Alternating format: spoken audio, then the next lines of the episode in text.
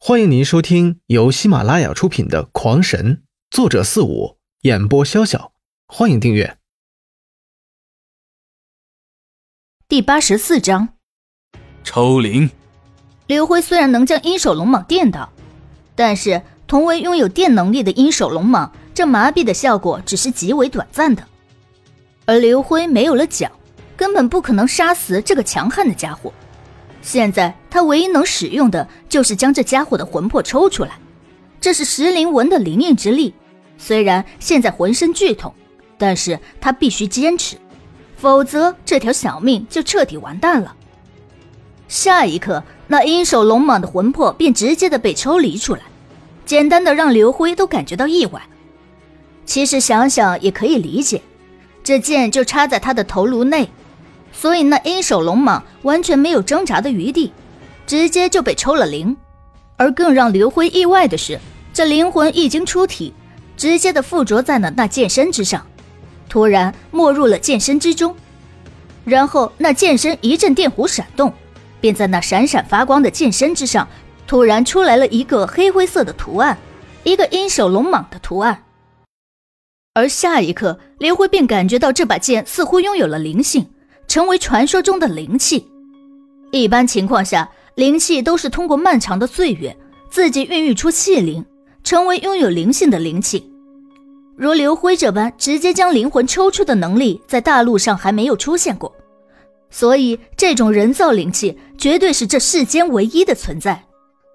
不过现在可没有时间去给他琢磨灵气的制作，也没有心情去欣赏自己的新宝贝。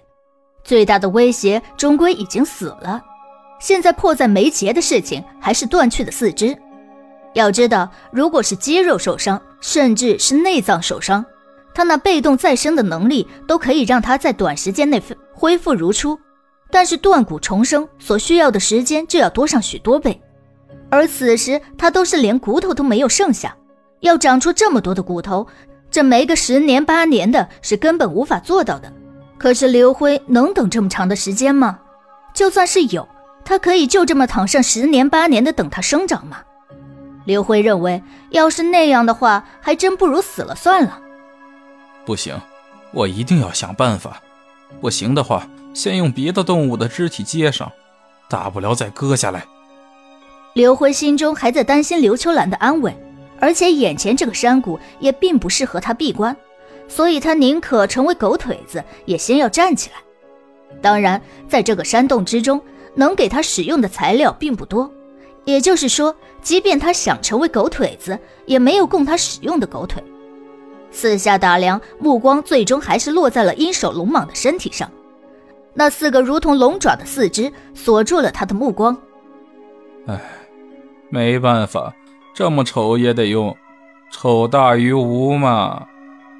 刘辉可以想象出古媚姨看到他长着四条龙腿会笑成什么样子，但是他也可以想象自己没有手脚会惨成什么样子。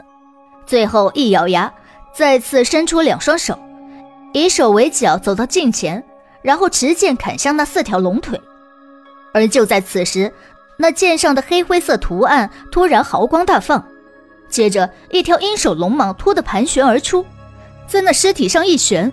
那四条龙爪齐根被斩了下来，接下来那鹰首龙蟒顺的飞回了长剑，重新化为了一道黑灰色的图案，一切就如同什么也没有发生过一般。